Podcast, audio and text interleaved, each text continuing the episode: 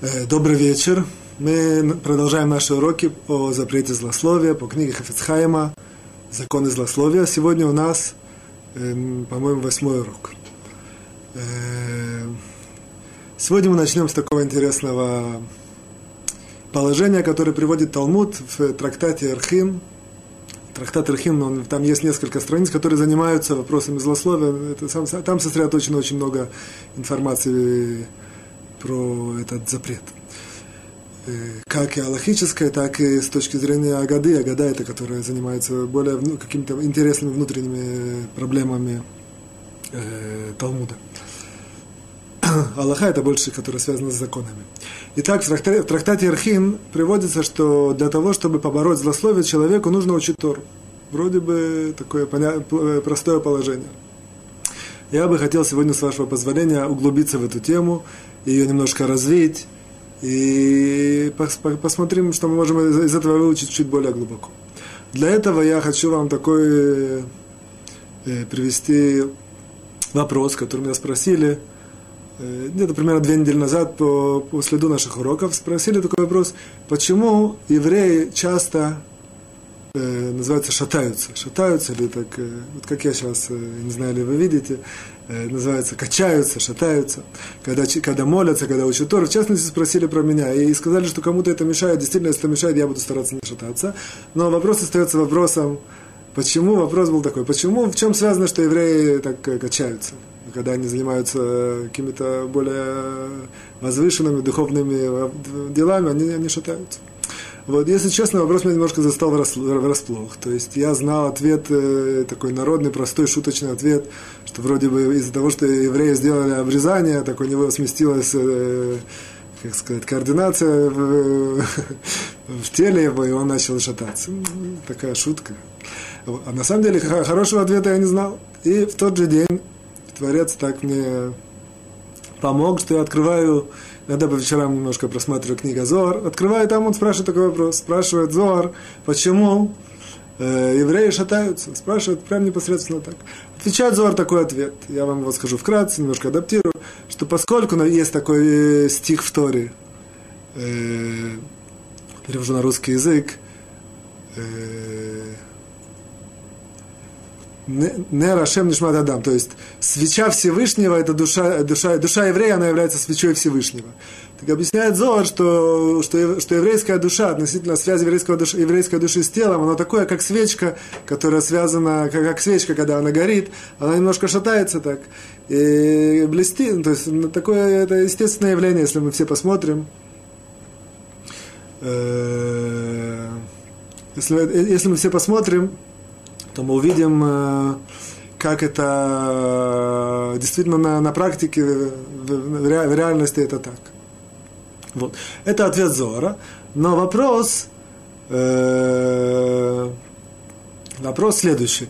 Вопрос, мы хотим немножко более, больше углубиться в, это, в этот ответ и немножко его больше изучить э, и адаптировать к нашему вопросу о злословии.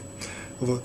Итак, итак, вопрос был, почему евреи шатаются. Зор говорит, потому что евреи, душа и тело еврея это как, как, как, э, как свечка, которая шатается, и также евреи шатаются. Нужно понять, что, что, что, что за этим кроется. Я бы хотел сегодня, с вашего позволения, в это углубиться чуть-чуть, но для этого, поскольку как бы я уже знаю ответ, а вы еще не знаете, так э, я бы хотел по дороге спросить еще несколько вопросов, которые, как бы, вопросы нашей, повседневной жизни, которые очень часто люди спрашивают, и которые, которые, которые очень часто люди спрашивают, э, вопросы, связанные с нашей действительностью. Вот. Я вам приведу три таких вопроса. Вопрос первый. Почему в Израиле распространены телефоны? То есть, что значит телефоны? Что в, Израиле по статистике на, на самом первом месте использование телефонов. Таких э, телефоны это, как сказать, мобильный, мобильный телефон. В Израиле на первом месте э, из всех, э, всех других э, стран он стоит на первом месте по использованию телефонов.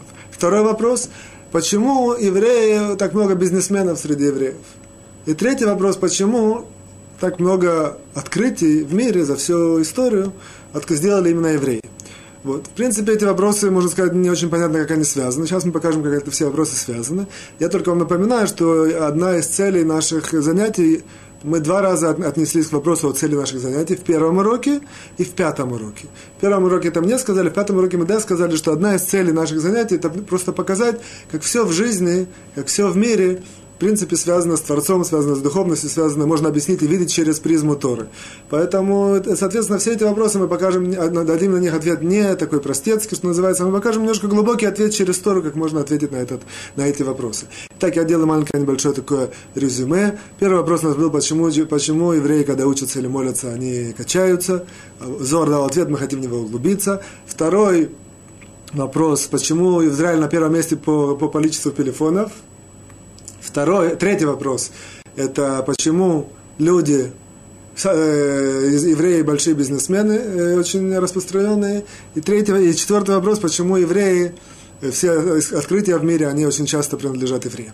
То есть есть на это, на это все простые ответы, можно сказать так. Например, я предлагаю, можно сказать так. Евреи любят деньги, поэтому они бизнесмены. Евреи любят говорить, поэтому они на первом месте по телефону. И евреи, скажем, они любят думать, размышлять, поэтому у них они делают много открытий. Однако, если мы ответим так, давайте спросим, так все, что же евреи все-таки любят? Они любят и то, и то, и другое. Это все, в чем изюминка всех, всех этих, э, всех этих э, вопросов. Для того, чтобы ответить на эти вопросы по-простому, Э, я вам приведу такую историю. Вот. Я вам приведу такую историю. История была, эта история правдивая, была примерно 120 лет назад, примерно, э, в России. Э, евреи 120 лет назад, плюс-минус, занимались, очень много было торговцев евреев. Это было как бы самое основное занятия евреев. На втором месте были ремесленники, на первом месте были торговцы. Вот. И среди евреев того времени было, что называется, подняли такой вопрос, почему бы не евреям, что называется, не переквалифицироваться и не заняться другими, другими видами деятельности. И было такое побуждение, это даже шло немножко от раввинов того времени, предложить евреям заниматься, э, как называется, крестьянским ремеслом, обрабатывать землю. И действительно было побуждение, очень многие, многие как бы, многих общинах побуждали евреев э, немножко оставить э, торговство и заниматься, и, и больше перейти на, на обрабатывание земли.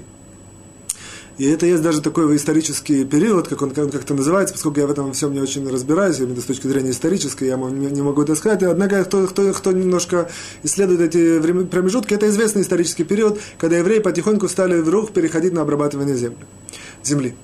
Но оказался очень интересный парадокс, очень интересный, э, что называется, статистика. Получилась очень интересная статистика, что евреи действительно перешли на обрабатывание земли. Прошло время, то есть понятно, что за день, за два, за месяц нельзя видеть никаких результатов. Прошло полгода, год. И видим интересный результат. На соседнем поле работает, э, работает крестьянин, русский крестьянин. У него все так успешно, он вспахивает землю, он сеет, собирает урожай, все, все удачно. А еврей работает на соседнем поле, то есть вроде бы с точки зрения климата никакой разницы нету, и у него как-то это не получается. И, безусловно, все люди того, как бы, все, кто этим занимался, в этом был замешан, действительно начали делать какие-то анализы, исследования. Вроде пришли к тому, что и евреи, и еврейский пахарь, и русский пахарь, между ними большого отличия нет. То есть нельзя сказать, что еврей как-то физически менее, слаб, менее развит. Нет, еврей тоже был сильный, еврей тоже был бодрый. Все нормально, но единственное, что у еврея, э, у русского крестьянина поле дает урожай, все успевает, а у еврея не очень. Вот. Пока дело не дошло до больших раввинов, когда дело дошло до больших раввинов, то один из больших раввинов, опять же, не знаю, не помню имя, мне кажется, ну, не помню имя, вот, что он, он ответил следующим образом. Ответил следующий ответ, и, для, и это будет для нас как бы дверка, которая, которая, через которую мы дадим ответы на наши вопросы и непосредственно сможем подключиться с наш, к нашей теме о злословии. Итак, ответил Большой Равин следующий вопрос, следующий ответ. Итак, я только повторяю, что еврей пахар не, не, не, не, не неудачу, а русский пахар на соседнем поле, у него успех. Ответил Равин, так, если, он сказал так, если вы посмотрите в психологию, что происходит в голове русского мужика, который пашет землю. Он, он говорит, я вам, я вам примерно нарисую такое, что, что в его голове прокручивается. Он пашет землю, он думает, ох, как хорошо, что я пашу землю. На завтра я посею, ну, безусловно, на завтра, на какое-то, через какое-то время я посею. Потом оно вырастет, соберу урожай, у меня будет, э, как это, взращу какие-то плоды, продам эти плоды. И он радуется всему этому, всему этому процессу. И в конце концов я смогу, я не знаю, купить э, булочки, пончики, сидеть на своей печи и кушать их. Вот эта его мысль, она его, что называется, оживит. И он с этой мыслью, он, он изо дня в день пашет и работает на этой земле, и все, удачи. В то же время он говорит, если вы посмотрите в голову еврея, действительно смотрите на него, вы не видите, что с ним происходит.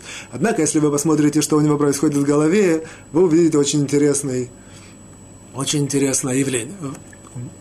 Еврей, средний еврей, который пашет землю, у него примерно такие мысли проходят в голове. Чтобы побыстрее эта лошадь сдохла. И чтобы это, я не знаю, как называется, жирно, которое ведет это, чтобы оно сломалось. И чтобы все это поле вообще сгорело. И чтобы я мог все это оставить и вернуться к своему торговству. И опять продолжать заниматься торговством. Вот поэтому он говорит, вы это, это, это невозможно изменить. То, что отсюда что мы учим, что, мы, что для нас важно. Что то, что в природе человека это невозможно изменить.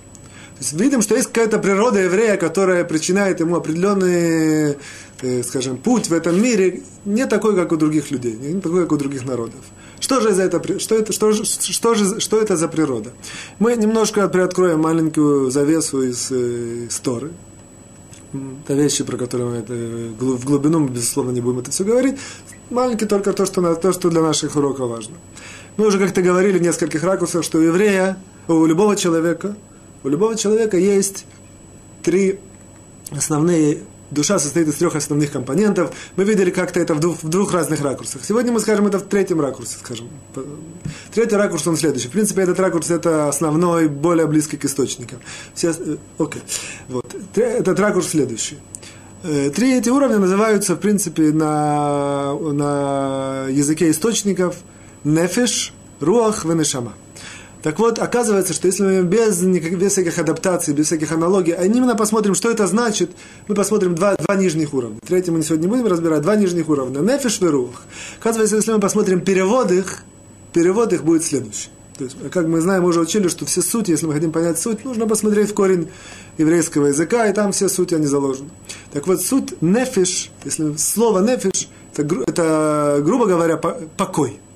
То есть идея этого слова – покой. То есть самый низкий уровень еврейской души, э, человеческой души – это желание к покою. Следующий уровень называется руах, он переводится ветер. То есть следующий уровень души человека, он аналогичен ветру. То есть он движется. Основная характеристика ветра, что он не стоит на одном месте, он все время движется. Вот. Э, говорят нам мудрецы следующую идею, которую мы сейчас с помощью нее переходим непосредственно, соединяем все части того, что мы сказали сегодня, что, оказывается, у еврея очень сильно развита эта вторая составляющая руах. Очень-очень сильно. То есть еврей по своей природе, он, если можно так одним словом сказать, что такое еврей, это ветер. Еврей не может сидеть на одном месте. Еврей постоянно должен двигаться, постоянно должен перейти с места на место. Однако вы меня спросите справедливо, однако мы видим очень много людей, наоборот, усидчивые люди, они, евреи очень усидчивые, сидят и там кроптят, как кто, учился в институтах, знают, что самая отличительная чертой евреев, что они могут сидеть и кропеть, и, и повторять, и учить, и к экзамену, в отличие от других, там делать всякие другие дела. Вот. А как же это связано, что еврей не может сидеть на одном месте, а еврей относительно, э, его э, отличительная черта это руах? Ответ на это очень простой. Что мы на том уроке, связываем то, что мы учили на том уроке. На том уроке мы говорили, что евреи существуют в этом мире на трех плоскостях, в трех плоскостях. Э, человек, я извиняюсь, человек существует в этом мире в трех плоскостях. Понятных. На уровне мысли, на уровне действий, на уровне разговора. Теперь мы то, что мы сегодня открыли, что еврей это в принципе руах, э, это ветер, это значит, что в этих трех плоскостях у еврея отличительная черта, что он постоянно не может сидеть на одном месте, постоянно его вихрь бросается с одного места на другое, он постоянно кружится. Поэтому еврей торговец. Почему еврей торговец? Почему по сегодня, на сегодняшнем языке, почему евреи любят заниматься бизнесом? Еврей бизнесмен, основная причина не потому, что он любит деньги. Это тоже правильно, однако это все темы, которые нужно глубоко развивать. Основная корневая причина называется, она заключается в том, что еврей не может сидеть на одном месте. То есть на уровне э, действий человеческой души, опять же мы сказали, мысль, речь действия, на на уровне действий человек, который очень сильно выражает, его самовыражение на уровне действий, он должен постоянно перемещаться с места на, место. Поскольку еврей это ветер, то есть ветер, перемещающийся на уровне действия, это в принципе его картинка, это торговец. Из этого выходит путь торговца еврей, который сидит и крапит над книгами, который делает всякие открытия, всякие лауреаты Нобелевской премии и так далее, и так далее, и так далее, из чего это вытекает? Это вытекает из того, что есть у человека еще одна сфера, в которой он живет. Это мыслительная деятельность. Опять же, еврей это рох, еврей это ветер. Ветер на мыслительной деятельности приводит к тому, что, что еврей не... Он мыслит глобальными категориями, он все время находится в состоянии поисковой активности. Он все время что-то такое должен открыть, изучить, понять. То есть...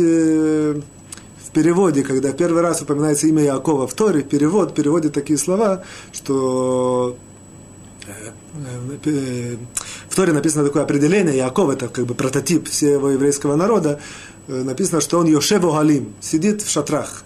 Перевод переводит в этом месте, говорит, ищет и стремится что-то выучить. То есть так? То есть, действительно, это основная характеристика еврея на, на мыслительном уровне. Поэтому нам, нам становится понятно, что это основная причина. Не потому, что евреи любят э, там, думать, или, потому что евреи не могут сидеть на одном месте. На уровне мысли то же самое. Евреи постоянно мыслью в разных э, мирах или в разных системах или где-то копается, поэтому это приводит еврею к различным открытиям. Однако вы меня спросите, есть другой тип, третий тип евреев. Это евреи, которые сидят на одном месте – они не, не, не, не, не бегают с места на место. С другой стороны, они никакой мыслительной, де, мыслительной деятельностью особо не занимаются. Там, скажу, например, лускают семечки. Лускают семечки, такой интересный, э, типичный вид евреев. Вот. Как же это связано? Мы же сказали, что еврей это ветер, он должен где-то летать. Ответ на это очень простой. Оказывается, мы, мы знаем, что у еврея есть еще, у человека есть еще одна сфера деятельности, а это разговор. И для этих людей вся их, как сказать, вся их компонент э, ветра в их души, руах, он выражается в разговоре. Это, это, это очень большая прослойка, часть евреев, которые очень-очень любят разговаривать, очень-очень много разговаривают. Поэтому это нам объясняет третий вопрос, что мы сказали, что по по мобильным телефонам Израиль занимает первое место? Ответ очень простой, потому что евреи очень любят разговаривать. Почему евреи очень любят разговаривать? Потому что евреи – это ветер. Одно из проявлений человеческой души – это разговор. И ветер на, э, в проявлении разговора, значит, что он метается с одного места, должен кого-то что-то рассказать, что-то обсудить, что-то привести, что-то вспомнить, что-то... Э, это... Вот. Поэтому, в принципе, мы э, сейчас э, резюмируем. Мы сказали, что еврей – это ветер – Поэтому нам это объясняет, и, человек существует в трех плоскостях. На мысленной, в мысленной сфере деятельности это приводит к тому, что ветер этот побуждает евреев делать различные открытия.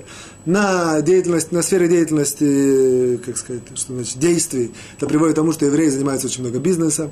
А, на, а в сфере разговора это приводит к тому, что евреи очень много разговаривают. Как результат этого, когда открыли, вошли в моду, что называется, мобильные телефоны, сразу на первое Израиле, то есть где большое скопище евреев, он вышел на первое место.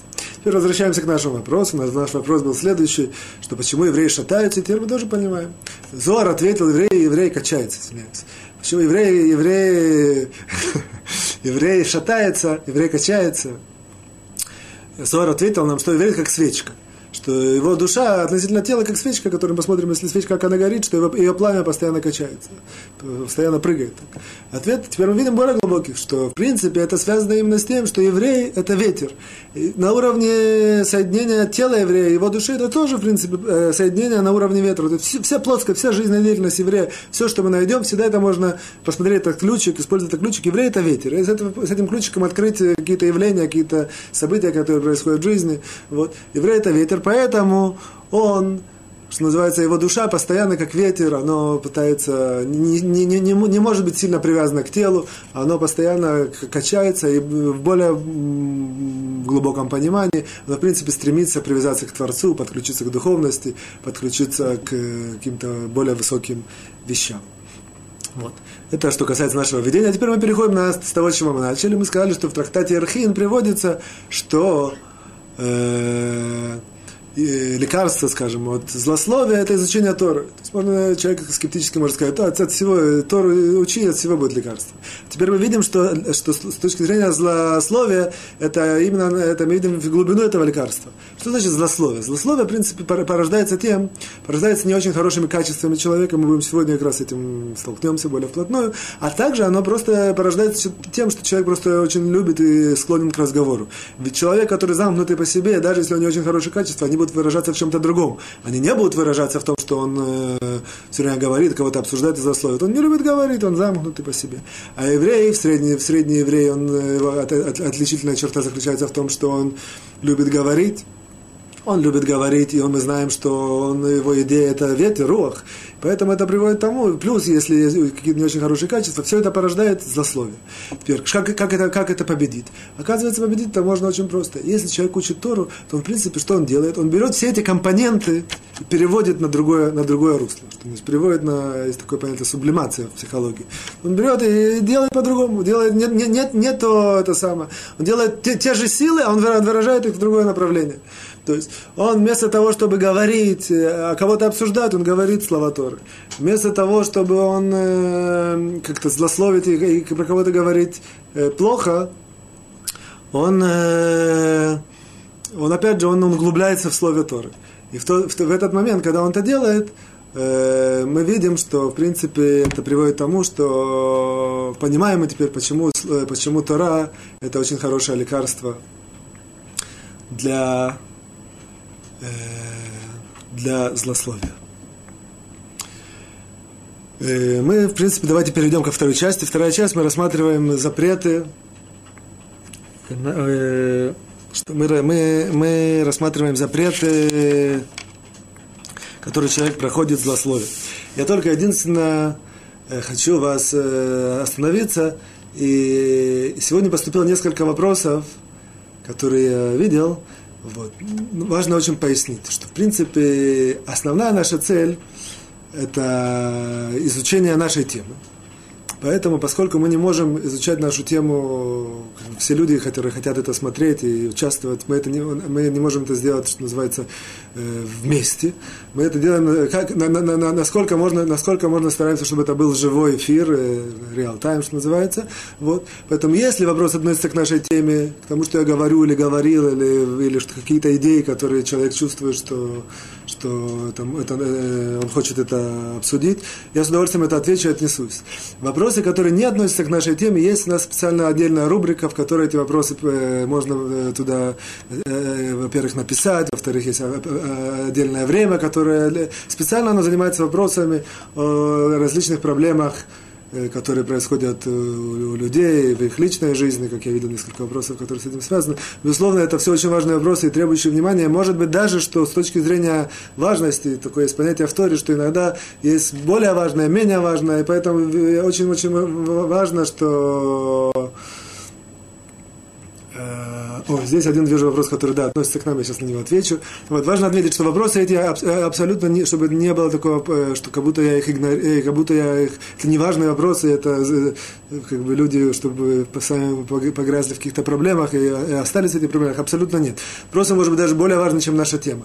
Однако, есть такое, такое понятие, что поскольку мы находимся в нашей теме, у нас по, по, по правилам нашего сайта нет возможности выйти и говорить про другие вопросы. При, я очень извиняюсь, в других случаях при другой возможности. Вопрос, я, я увидел слово злословие, поэтому я, я, я к этому вопросу отношусь. Э, вопрос из, из э, Френсу, это с Штатов, Андрей. Вопрос э, следующий. Добрый день. Уча Тору, читая описание жизни про отцов или всего еврейского народа, иногда можно увидеть, что это не совсем достойное подражание действительности. Когда я с кем когда я с кем-то обсуждаю это, я злословлю или нет. Э, окей, есть дальше добавка, добавка относится ко мне лично. Э, итак, я повторяю вопрос, вероятно, я на него отвечу. Я повторяю вопрос. И вопрос следующий, своим языком. Когда мы читаем Тору, и мы видим различные, а, а еще больше, если мы читаем э, Танах, Танах это пророки, Писания, если мы видим различные события, которые там происходят, действительно происходят различные, что называется, э, грубо говоря, интриги, различные порождения, такие, такие всякие ситуации, которые, если человек начинает это с кем-то обсуждать, фактически получается, что он, как бы, может быть, что он злословит, он говорит что-то плохое про наших э, героев нашего народа. Я надеюсь, что все понимают это аллегорию, то есть про великих людей, про, про отцов нашего народа, про Рабе, Маша Рабейну, про Рабан Коль Исраэль. То есть, вот. Ответ следующий. Несколько можно дать ответов. Вопрос на, одном, на, на одной ноге. Нет никакой проблемы, это можно обсуждать, нет никакого злословия. Более того, для этого это дано, чтобы, для, чтобы это обсуждать, углубиться и понять. Почему одна из причин, чтобы было более, как сказать, э, сердце более это приняло. Почему это не злословие? Причина очень простая. Потому что это вещи, которые написаны, и все это знают. Это, мы, это в принципе, наша тема второго параграфа. Это, когда это все знают, нет никакого злословия.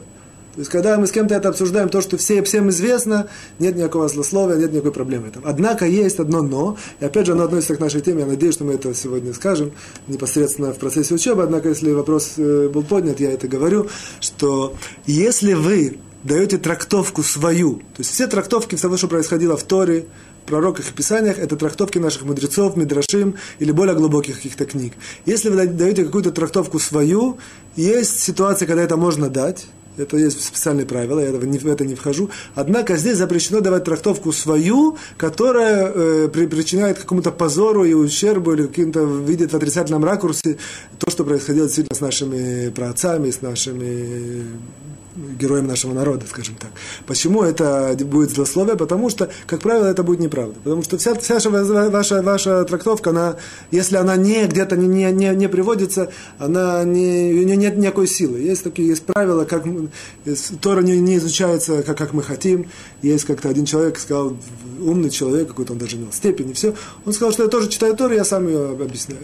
Вот, ему Равин сказал, что в этом твоя ошибка, что Тора то, что написано, она, она не может существовать в отдельности от э, устной Торы. Устная Тора, она не, неразрывная часть, не, неотъемлемая часть, и она объясняет все явления, все, все, все, все, что происходит в письменной Торе. Более того, я вам скажу по секрету всему свету, что очень часто бывает, что, как мы видим, все наоборот мы углубляемся и понимаем, что все наоборот, и все причины, как мы понимаем, они совсем другие, а еще больше углубляемся и видим вообще, что это совсем про другие вещи говорится и так далее, и так далее. То есть Тора, она в прямом смысле, она нет у нее ни границы, ни, ни ее глубины, и ширины и так далее. То если мы обсуждаем на уровне того, что мы знаем из источников, нет никакого злословия, потому что это всем известно. Более того, говорить какой-то позор, что-то придумывать, это действительно нельзя. Переходим к нашей части второй. Мы обсуждаем, э, мы обсуждаем запреты, которые человек проходит, когда он злословит. Сегодня мы, по-моему, на, на шестом запрете. Что запрет такой? Что запрет из книги Вайкра, третья, книжа, э, третья часть пятикнижия, говорит такой на иврите «Лоти халилу чем кучи». Это очень важный запрет сам по себе. Называется, что в народе, что такое понятие «хилуль ашем». Есть такое осквернение имени Всевышнего. Оказывается, человек, который злословит, очень часто он проводит на запрет, проходит запрет, нарушает запрет, который называется осквернение имени Всевышнего. Что такое осквернение имени Всевышнего? Вы знаете, лучше будет, если мы используем в этой ситуации, я очень стараюсь, э, как сказать, говорить все по-русски, все переводить. И все. В этой ситуации давайте используем термин, который используется «хилу лашем». Так, Хилуль Ашем это этот запрет осквернения имени Всевышнего. То, что, по, по, по ряду причин я их не поднимаю, мы используем принцип, э, определение Хилуль Ашем. Хилуль Ашем, давайте сначала его определим. Хафицхайм отсылает к источникам, там это определяется. Он говорит на одной ноге, что называется, он говорит вкратце, а мы, я вам приведу из источников. Источник, в принципе, Хилуль Ашем это Рамбам, Рамбам в двух местах нам приводит две информации, которые нам важно знать. Первая информация, что Хилул Ашем это является самый большой грех, который существует. Есть четыре уровня грехов – они отражаются в четыре уровня, что называется, искупления этих грехов. Есть самый простой уровень нарушения повелительной заповеди. Если человек сделал чува, ему сразу это искупляется. Если второй уровень, это если человек сделал запретительную заповедь, нарушил что-то, ему говорят, не делай, он сделал это. В этом случае он должен сделать чува и Йом-Кипур, судный день, ему это тоже зачеркивается. Если человек делал прегрешения более сложные, за которые положен карет, карет это отторжение души, или ему смерть э, суда, по еврейского суда. Сегодня это не существует, однако э, это нам отражает э, тяжесть э, этого нарушения. Вот, если он это нарушил, он э, обязан пройти плюс к этому, то есть плюс чува, и, и судный день он обязан ему, небесный, как сказать, суд поставляет ему пройти определенные страдания в жизни, тогда этому это искупается. Ко всему этому есть всякие глубокие объяснения, можно эти э, страдания избежать, я вам говорю в простой форме. Вот. И четвертый уровень – это хилу лашем, это то, что наша тема. Человек оскверняет, оскверняет имя Всевышнего, хилу лашем, ему не прощается всю жизнь, однако смерть ему прощает есть, э, а можно спросить, а какая разница? Разница большая, что если человек живет, над ним есть ермош или хилурашем, то в разных э, всяких тяжелых ситуациях жизненных ему может быть какие-то проблемы, именно из-за того, что на нем это есть ермо. Однако, что тоже важно знать, опять не наша тема, что хилур Ашем искупляется кидуш Ашем. Кидуш Ашем это освящение именно Всевышних. То есть это такой, называется, антибиотик, который можно э, искупить э, хилур Ашем. В любом случае, это одно место. Во втором месте объясняет Рамбам нам так. Хилур Ашем состоит из есть три части. Есть три... Когда человек проходит хилуль что это значит? Что он такого сделал? В принципе, человек, который сделал, нарушил заповедь, это, это уже хилуль Ответ нет, не всегда. В большинстве случаев нет. То есть нарушил заповедь, у него есть нарушение заповеди. Хилуль происходит в трех случаях. Важно их подчеркнуть. Одна, один из этих случаев относится к нашей теме. Три этих случаев это следующий. Первый случай это когда э, такая очень сложная ситуация, а именно – а именно, именно она такая. Э, есть такие ситуации в жизни еврейского народа, когда евреев преследуют за, за, за, за, за исполнение заповедей. Что есть всякие системы, которые преследуют евреев за, за исполнение заповедей. Это не, неординарные ситуации. Когда, или там евреев, э, скажем, по-простому, чтобы не входить в ситуации сегодняшние, скажем, во время Хашмунаим, если вы знаете, Хашмунаи, Хашмунаи, или во время Эстер, когда был Аман, все эти ситуации, это когда евреи преследовали за исполнение заповедей, были всякие постановления, э, то место, царство, то, то оно давало всякие постановления, чтобы э, за, за, в общем, преследование евреев за исполнение заповедей. Есть разные тонкости здесь. Если это происходит, то у евреев есть э, заповедь, называется сделать освящение именно Всевышнего и не переступать заповеди. То есть специально это, это, это, это сложная тема, я не вхожу сюда. В любом случае, если человек это не нарушил, если человек это не выполнил, не осветил имя Всевышнего, то он его сделал хилюляши. То есть, опять же, это неординарная ситуация, в наше время может встретиться, однако это неординарная ситуация. В нашей теме это не имеет значения. Вторая тема – это если человек делает нарушение, однако без того, что у него есть какая-то выгода. У него нет никакой э, удовольствия от этого. Он делает только для того, чтобы как бы послить Творца, или как бы, чтобы он просто какой-то сделать, э, скажем на иврите, давка. А я так сделаю. Ты мне так, а я так. Вот. Это вторая ситуация. Это наша ситуация. Мы это сейчас углубимся, объясним, почему это так. Вроде бы это непонятно. И третья ситуация Хилуляшем, это когда Э, большой человек, большой праведник или какой-то большой мудрец делает вещи, на, которые не, не, не, не по своему уровню, делает вещи, которые для, для другого человека это нормально, а Талмуд приводит такие, например, ситуации, чтобы вы видели, насколько это. Допустим, мы пришли в магазин, Купили что-то, сказали продавцу, у меня сейчас нет денег, я извиняюсь, я принесу позже. Ну, продавец ничего не скажем, нет, нет с ним заранее договора такого. Вот он говорит, ну, хорошо, надеюсь, он не хочет в, лицах других людей видеть мелочным. Он соглашается, в принципе, ему немножко не, ну, не хочется, однако он готов пожертвовать, надеется, что вы принесете. Однако, если большой праведник и мудрец сделал такую вещь, так как сказал, это хилулыш. Потому что большой человек не должен, чтобы не было никакого подозрения, не, не должен причинить никакому человеку даже малейшего какого-то переживания. Вот. Это такой уровень хилюшем. Это, в принципе, уровень зависит от, от, от уровня человека. То есть, если человек э, немножко мудрец, значит, у него, соответственно, какие-то требования. Или там, немножко праведник, соответственно, у него есть свои требования. Например, человек даже простой, который пойдет в бассейн смешанный, это хилюшем. Несмотря на то, что по большому счету можно найти какие-то разрешения, очень тяжело, конечно, найти. Вот, я имею в смешанно, где мужчина и женщина. Вот. Он пойдет, это хилу Если человек действительно соблюдает заповеди. Если человек не соблюдает заповеди, идет туда, он вообще ничего не знает, то есть как бы у него большого спроса нету. А человек, который соблюдает заповеди, пойдет в такой бассейн, это хилу В любом случае, в нашей, ситуа- нашей м- ситуации злословия говорит нам Хафицхайм, что человек, который злословит, он проходит, он нарушает хилу с точки зрения того, что он э, со второго пункта. То есть он делает нарушение, которого нет никакого ни страсти к этому, ни удовольствия, ничего к этому, и тем не менее он, он, он делает, э, злословит. Это есть такой мидраж, который мидраж уподобляет человек, который злословящий, к змее. Когда змея, которая кусает, у нее нет никакого удовольствия. Вся удоволь... Все земля у, у змеи, у них нет этих, как они называются, э, хайшаним, это как бы органы обоняния, чувств. Она, она, не, она, она кушает землю, это для нее. Это, то есть, в принципе, когда она кусает, никакого удовольствия нету. И тем не менее, она кусает. Говорит нам Мидра, что тот же самый человек, который злословит, он кусает кого-то, про кого-то делает какие-то вещи, э, зло, однако у него нет никакого удовольствия. Спросим мы правомерно. И поэтому это хилюляш. Спросим мы правомерно. Поэтому, я имею в виду, это подходит под это определение, второе определение, э, э, осквернение, осквернение, осквернение имени Всевышнего. Правомер, правомерный вопрос. Мы спорим сейчас, с, э, действительность наша не такая. Мы, когда, когда мы злословим, у нас есть удовольствие кого-то посклонять, что-то такое рассказать, или кого-то что-то такое, это самое, про что-то такое рассказать э, забавное, или быть в центре внимания. Есть, есть, есть удовольствие. Вроде бы, вроде бы это тяжелый вопрос. Скажу по секрету, что это вопрос, который, как бы все говорят, которые про злословие поднимают этот вопрос, не очень понятно, какой ответ на это. На самом деле, если углубиться чуть, ответ не очень сложный, ответ простой. Речь идет, как бы человек, который делает, нарушает заповедь Торы.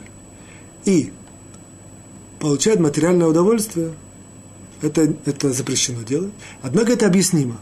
Потому что у человека есть тело, и тело его, Творец его так создал, из души и тела.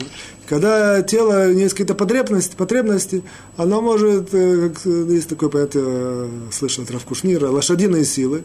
А лошадиные силы, они ведут человека к тому, чтобы он хочет и все. И он делает какие-то, получает какие-то удовольствия, даже если, ну, несмотря на то, что он чувствует совесть или какие-то понимает на духовном уровне, что это не очень хорошо, или даже там чувствует, что может принести себе ущерб и так далее.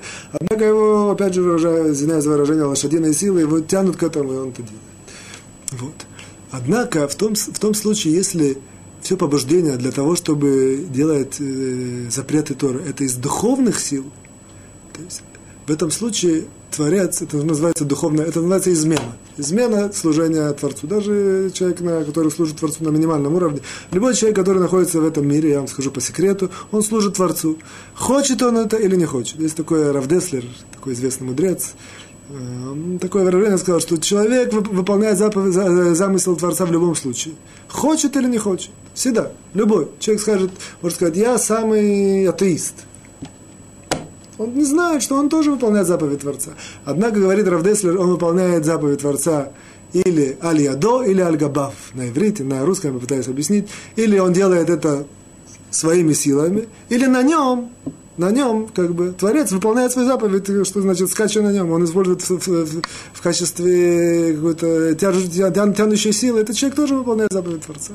Однако, безусловно, что более разумное, более, более, более логичное, более делать заповедь Творца сознательно, понимая, что ты делаешь, а не э, существовать в этом мире в качестве того, э, телеги, на которую погрузили и везут. Человек, человек только кажется, что он делает все сам.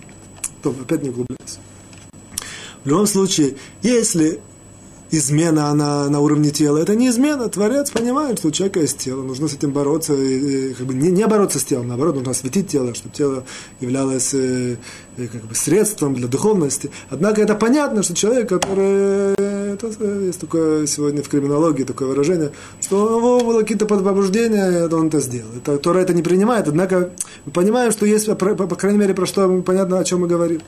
Однако, если это побуждения, которые вытекают из духовного, из духовных каких-то желаний, из каких-то э, плохих человеческих качеств, или из каких-то, э, как бы, что называется, э, фальши, я не знаю, в духовной системе человека, в этом случае определение такое, что человек проход, делает, делает нарушение без удовольствия, без страсти. Нет никакого удовольствия, никакой страсти. На духовном уровне это не называется. На духовном уровне ты, ты обязан быть э, подключен и, выполнять волю Всевышнего.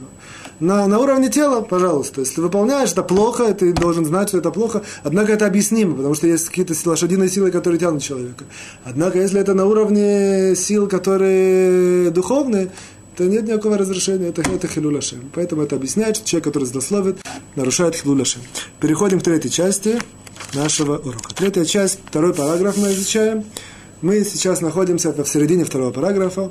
Мы обсуждаем такую тему злословия в присутствии трех человек. Даю, вам краткое резюме того, что мы изучили, потому что это связано с тем, что мы будем сегодня продолжать. Мы пришли к такому открытию, что три человека, которые получили какую-то информацию, они обязательно ее передадут дальше.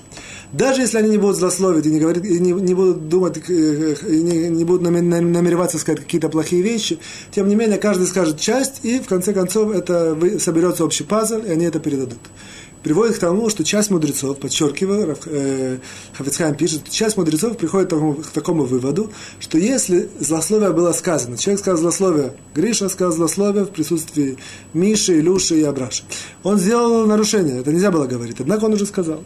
В этом случае этим трем, которые слышали, они могут сказать это дальше, основываясь на том, что, в принципе, все равно это будет э, известна, вещь, которая будет известна. Почему? Потому что каждый из них что-то скажет, не злословие, что-то из той информации, которую он слышал. В конце концов, это соберется в общий пазл, информация будет известна, а как известно из правила, все, что всем известно, на этом нет злословия. Это примерно очень вкратце, что мы учили. Важно знать это, посмотреть тот урок э, более детально, о чем идет речь.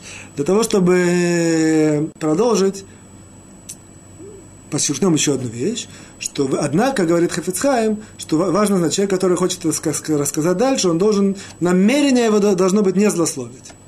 То есть, опять же, он слышал это злословие, он может сказать дальше, при случае или при слове, там пришлось к разговору, э, что запрещено, если бы это было полным настоящим злословием. Однако в этой ситуации он может это сказать, однако его намерение не, не должно быть злословить.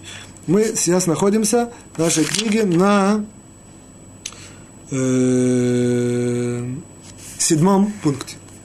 Второй параграф, седьмой пункт. Седьмой пункт говорит так говорит так, что все это хорошо только в случае, если... Итак, давайте сделаем немножко схему. У нас есть время, давайте сделаем схему. Гриша говорит злословие в присутствии Миши, Илюши и Абраши. Эти трое, как мы сказали, могут дальше сказать это злословие, передать при случае. Если это им попадется под руку, они могут это сказать не намереваясь как бы опозорить человека дальше. Основываясь на том, что эта информация все равно будет как-то известна. Опять же, очень важно, я извиняюсь, повторяюсь, мы это обосновали очень глубоко, это, это может даже базовая вещь для всего этого параграфа, на том уроке важно это знать. В любом случае, э, они могут это сказать. А сейчас Хафицхайм относится к такой ситуации, когда этот Гриша, который сказал злословие, он сказал такую вещь. Сказал, я вас прошу никому это не рассказывать. То есть он нарушил злословие, а тем не менее он добавил такое слово. Он, я вас прошу никому это не рассказывать. В этом случае, говорит Хафицхайм, запрещено каждому из них это говорить, даже при случае. Даже, э, как сказать, Дерехагав. Кстати, пришлось к слову. То есть это основное разрешение, и тем не менее здесь оно запрещается. Почему? Почему оно здесь запрещено? Запрещено потому, что в этой ситуации, когда он предупредил их, у нас есть опасения, и очень логичное опасение, что, по крайней мере, один из них вообще эту тему рассматривать не будет. То есть понятно, что никто из них не злословит изначально. Вот. Каждый из них что-то скажет. Когда соберется общий пазл, дает разрешение, весь распространится, дает разрешение нам говорить каждому из них, э, в принципе, даже послословит, если это, он, не, он не, не намеревается опозорить. Вот. А в этой ситуации, когда он их предупредил, есть, есть у нас э, такое э, сказать, логичное предположение, что, по крайней мере, один из них вообще эту тему поднимать не будет. В тот момент, когда один из них, по крайней мере, не будет поднимать эту тему, осталось только двое, которые могут эту тему как- как-то обсудить. Если они как-то это обсудят, пазл не соберется. Мы знаем, что это статистика мудрецов, мы ее обосновали на том уроке, она, что должно быть три человека, чтобы вещь, которая была сказана, чтобы она собрался общий пазл.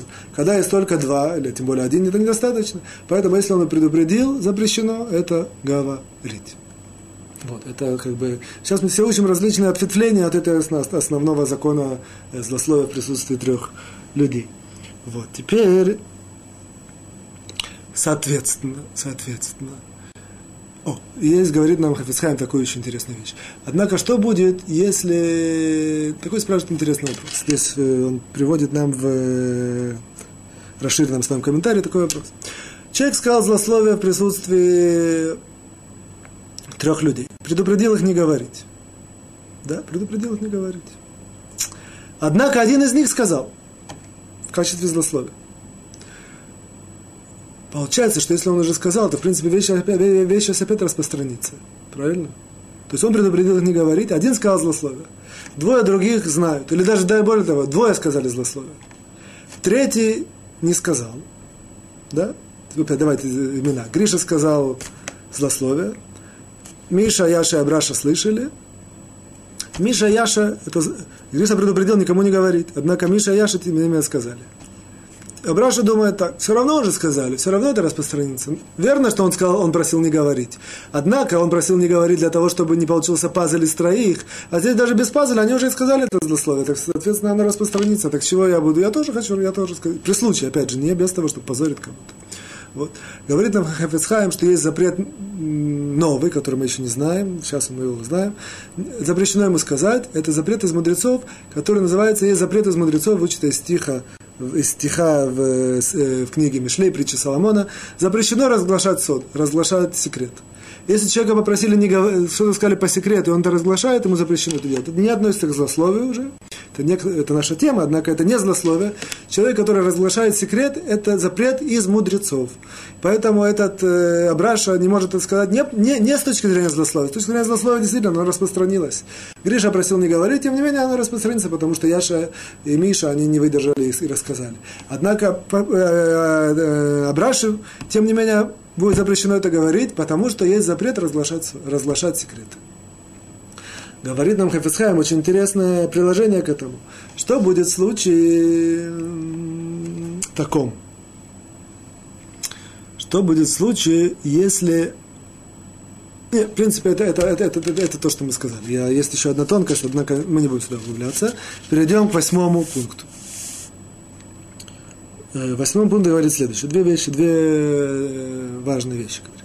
Восьмой пункт говорит нам следующее. Первое – что, как бы, в принципе, является в каком-то смысле продолжением седьмого. Мы сказали, что если человек предупредил не говорить, то нет никакого разрешения. Сейчас мы узнали, что, как с точки зрения того, что пазл из троих не соберется, так с точки, с точки зрения, что есть запрет из мудрецов разглашать тайны. Вот.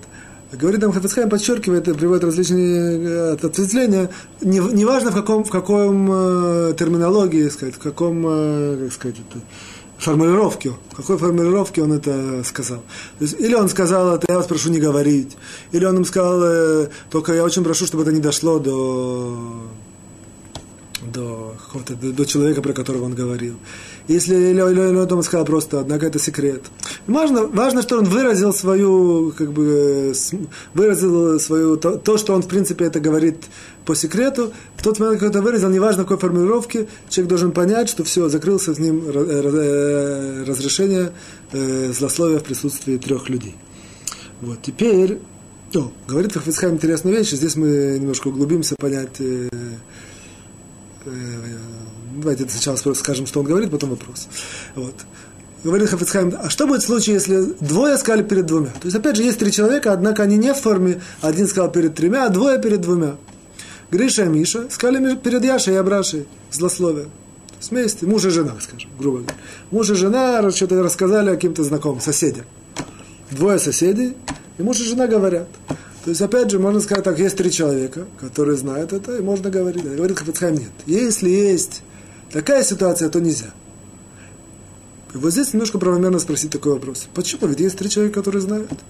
Отвечает Хафицхайм нам, что в принципе только двое слышали, а двое сказали, здесь нельзя. То есть он не, и поэтому нельзя. Как бы. Однако я хочу углубиться, вроде бы не очень понятно. Но от того, что двое слышат, двое сказали, в конце концов трое, трое знают это злословие, трое создают пазл, мы учили. Распространиться всем будет известно, поэтому можно сказать. Я опять же останавливаюсь здесь, подчеркиваю, чтобы это было понятно и вновь, и вновь. Это можно сказать только если при случае. И только если человек не, не намеревается кого-то опозорить. И только это одно из мнений, которое приводит Хафицхайм. Хафицхайм заканчивает все эти законы, что это лучше на это мнение не полагаться. Однако мы учим то, что написано, и поэтому это говорим. В любом случае, двое перед двумя нельзя. И надо это немножко понять. Для того, для того чтобы понять, я вас, я вас спрошу такой интересный вопрос. Почему, в принципе, вообще, можно это очень правомерно спросить, мы учим один перед тремя а если один перед двумя нельзя. Но ведь мы знаем, что динамика распространения этого создания пазла этой информации, оно из трех людей. Если один говорит перед, перед двумя, есть три человека уже. Сам говорящий, двое слушающих. В принципе, есть три человека, которые это знают. Каждый из них что-то скажет, все соберется и получится пазл. Почему же в этом случае нам запрещено э, говорить? Ведь мы знаем, три-то достаточно. Ответ, по-видимому, должен быть следующий. Я не видел ответ на этот вопрос. Вопрос, э, а, мне кажется, что, мне кажется, что ответ на это следующий. Что есть э, разница между говорящим и слушающим. Человек, который знает какую-то новость, Самая большая страсть – это в первый раз. В тот момент, когда человек эту новость, как-то, которую он знал, первый раз сказал, что у него уже нет такой страсти про это говорить. Он может про это говорить, Безусловно, он не говорит про это один раз в жизни. Однако он уже не с такой пылкостью, не с такой страстью это будет говорить. К чему это приводит? Это приводит к тому, что пазл, вот этот, о котором мы говорили, он, э, нету гарантии, что он соберется. То есть три человека, которые это слышали, для каждого это новшество, и каждый что-то сказал, он скажет э, первый раз. Первый раз он скажет наиболее как бы емко, чтобы в конце концов это собралось. А, а тот, который это уже сказал, их в присутствии, даже если он говорит, будет это говорить в другой раз, э, не в качестве засловия. У нас мы все, каждый человек у нас бахискат кашрут, он человек хороший. Даже если он один раз сказал, сказал злословие, мы верим, что больше он не скажет. Поэтому он, он может еще раз это обсуждать уже не с точки зрения злословия, злословия а с точки зрения просто информации. Однако второй раз у него уже охлаждает рождается пыль, он не, пыл не скажет уже так это э, емко, и поэтому опять пазл не соберется. Соответственно, с этим мы понимаем, что когда говорят три, э, дво, двое перед двумя, это нет, нету разрешения, потому что слышали только два. Для двух говорящих это не новшество. Поэтому, несмотря на то, что четыре человека знают эту информацию, однако только двое, они скажут первый раз с такой пылкостью и с такой емкостью, которая приведет, э, которая приводит к тому, что, как правило, собирается пазл, двое это недостаточно, нужно трое. Это, в принципе, объяснение этого окей. Okay. Э, переводим к следующему, девятому пункту. Девятый пункт говорит нам следующее. Здесь я очень надеюсь, что мы успеем сказать очень важную идею, базовую идею, может даже вообще э, все, весь, все, все законы про, про злословие, про лошонара, есть какие-то базовые идеи, есть какие-то вещи очень важные, однако они не базовые. А сегодня, а вот эта вещь, которая очень базовая, центральная, я очень молюсь, надеюсь, что мы успеем это сказать. Итак, здесь приводится следующее. Здесь приводится, что... Окей. Здесь приводится так. Что е... Итак, мы, мы учили, что все, что мы, имеем, мы имеем разрешение сказать, человек, который слушал в присутствии трех от одного злословия, он имеет право это дальше сказать, с одним условием, чтобы это, чтобы не добавил он от себя, что, чтобы он не, не намеревался э, опозорить человека, про которого он говорит. Правильно? Так э, говорит нам Хафецхайм, когда он это говорит, он очень должен следить для того, чтобы он ничего не добавил. И ничего не приукрасил, и ничего не изменил. Потому что если он делает одно из этих вещей, добавляет, уменьшает, приукрашивает, что-то делает не так, получается, что он, в принципе, вещь известная всем. В принципе, здесь очень более глубокая вещь. Вещь, вещь известная всем, она, она, она является для какого-то человека не очень хорошей. Мы это можем говорить, потому что это не злословие. Однако запрещено нам э, намереваться его опозорить. Запрещено также что-то изменить, потому что в тот момент, когда мы что-то изменим от этой информации, получится новая информация, которую еще никто не знал. С точки зрения этой новой информации, про этого человека еще ничего не было сказано, и получается, что про него сейчас выходит новая, новый позор, новый ущерб, новый, нов, нов, нов, нов, новые проблемы, новые проблемы создаются по отношению к нему. Поэтому все, что можно это говорить, все эти разрешения, которые мы сейчас обсуждаем, только если человек говорит точно как слышал. Человек что-то добавляет, что-то приукрашивает или изменяет, это запрещено говорить, даже если он не намеревается его опозорить. Почему? Он изменяет ситуацию, это новый позор. Вот. И надеюсь, что примеры всем понятны. Однако, что нам да важно здесь подчеркнуть такую вещь, и я хочу это немножко углубиться и сказать одно положение. Вроде бы правомерно спросить такой вопрос. Мы знаем, что вещь, которая известна всем, она не является злословием. Ну что для человека нет никакого позора. Правильно? Он так знает. Все, все знают про это. Про Абрашу все знают, что что-то такое не очень хорошее. Вот. А, говорит нам Хафицхаем раньше, здесь, что это только в том случае, если человек, распространяющий эту информацию, не намеревается его опозорить заново. И здесь э, правомерно спросить такой вопрос. Какая нам разница от его намерения? Мы знаем, что разговор этот разрешен. Результат будет такой, что позор этот не изменится. Опять же, мы говорим, человек не добавляет, не изменяет. Позор не изменится, все знают и так. А какая нам разница, какое его намерение? Почему Хафицхай нам говорит, он да, он его намеревается опозорить. Однако все это все равно знают, почему это запрещено. Ну, можно было на это ответить по-простому, что если он намеревается опозорить, то с большой вероятностью он что-то добавит, что-то изменит, что-то там такое, какую-то еще одну иголку втыкнет, что называется, и чтобы ему было еще более позорно. Однако есть такое понятие, это народный простой ответ. Более глубокий ответ следующий. В любом случае, и это положение, которое я хочу определить. Важно знать, что в э, Лашон Ара, в заслове есть всегда три компонента. Понятно, что их есть три. А именно, разговор, понятно, намерение и результат. Результат это значит позор или вред какой-то, который приносит этот разговор. И оказывается, что в, в, в зависимости от сочетания этих трех компонентов выходят, есть различные ситуации. То есть, что что я имею в виду? Если, если есть все три компонента, разговор, намерение опозорить и результат позор. В этом случае это классический пример злословия. Человек злословит, нарушает заповеди. История не злословит. И всякие и другие заповеди, которые мы учим. Вот. Если выполняются только два из трех компонентов, оказывается, в этом ситуации, в, в, в этом случае создаются интересные, что называется, разновидности злословия. А именно, во-первых, кто знает математику, всегда из трех предметов два можно выбрать тремя, тремя способами. Правильно? Вот. Итак, есть... Э, о, один из способов не существует. Невозможно, э, чтобы у него было намерение и разговор, э, не, извиняюсь, чтобы у него было намерение и результат без, без разговора. Что человек намеренно злословить, и он не говорит это словами. Понятно, мы учили слова, это тоже жесты, и намеки, и письмо, и так далее. Если он все это не передает, то невозможно дойти до результата позора этого. Вот. Есть, две, две, есть только два, две, два, две ситуации, два из трех. Есть, когда есть слова и намерения, но, но нет результата. И есть, когда есть слова и результат, и результат но, есть, но нет намерения.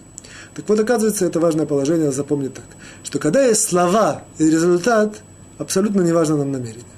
Мы это, в этом видим, когда есть результат позора, что человек причинил позор другому словами, злословил, все, это классическое злословие, и он и это запрещено делать. Что значит, я только вам подчеркну, что значит э, слова и результат без намерения, значит, человек просто говорит, не хочет его позорить, он лучший друг. Просто так говорит про него. Человек говорит про жену свою. Что-то такое кому-то, своей тете, своей маме про человека. Всякие такие ситуации. Не намерен, наоборот, он его очень любит. Или наоборот, человек говорит про своего напарника по, по работе. Он так слово пришлось. Намерения нет, однако слова и результат есть. Это злословие, классическое злословие, и это запрещено. Однако есть еще одно сочетание, и вот это сочетание, которое, в принципе, нам объяснит то, что мы спросили, а именно сочетание следующее. Когда есть слова и намеренно, и намеренно но нет результата. То есть это наша ситуация. Результата нет, потому что позор про этого человека уже все знают. Все и так и знают про него. Человек, когда говорит, он ничего не добавляет, ничего не меняет. Он только говорит и намеревается опозорить его еще больше. То есть, как бы, ну, тем не менее, все и так знают этот позор. То есть, нового позора из этого не будет. Оказывается, выходит нам, что и в этом ситуации есть злословие, так нам говорит Хафицхайм в нескольких здесь местах. Однако это злословие немножко другого вида. Это злословие из Торы, это запрет. Однако это запрет, который называется запрет между человеком и другим человеком.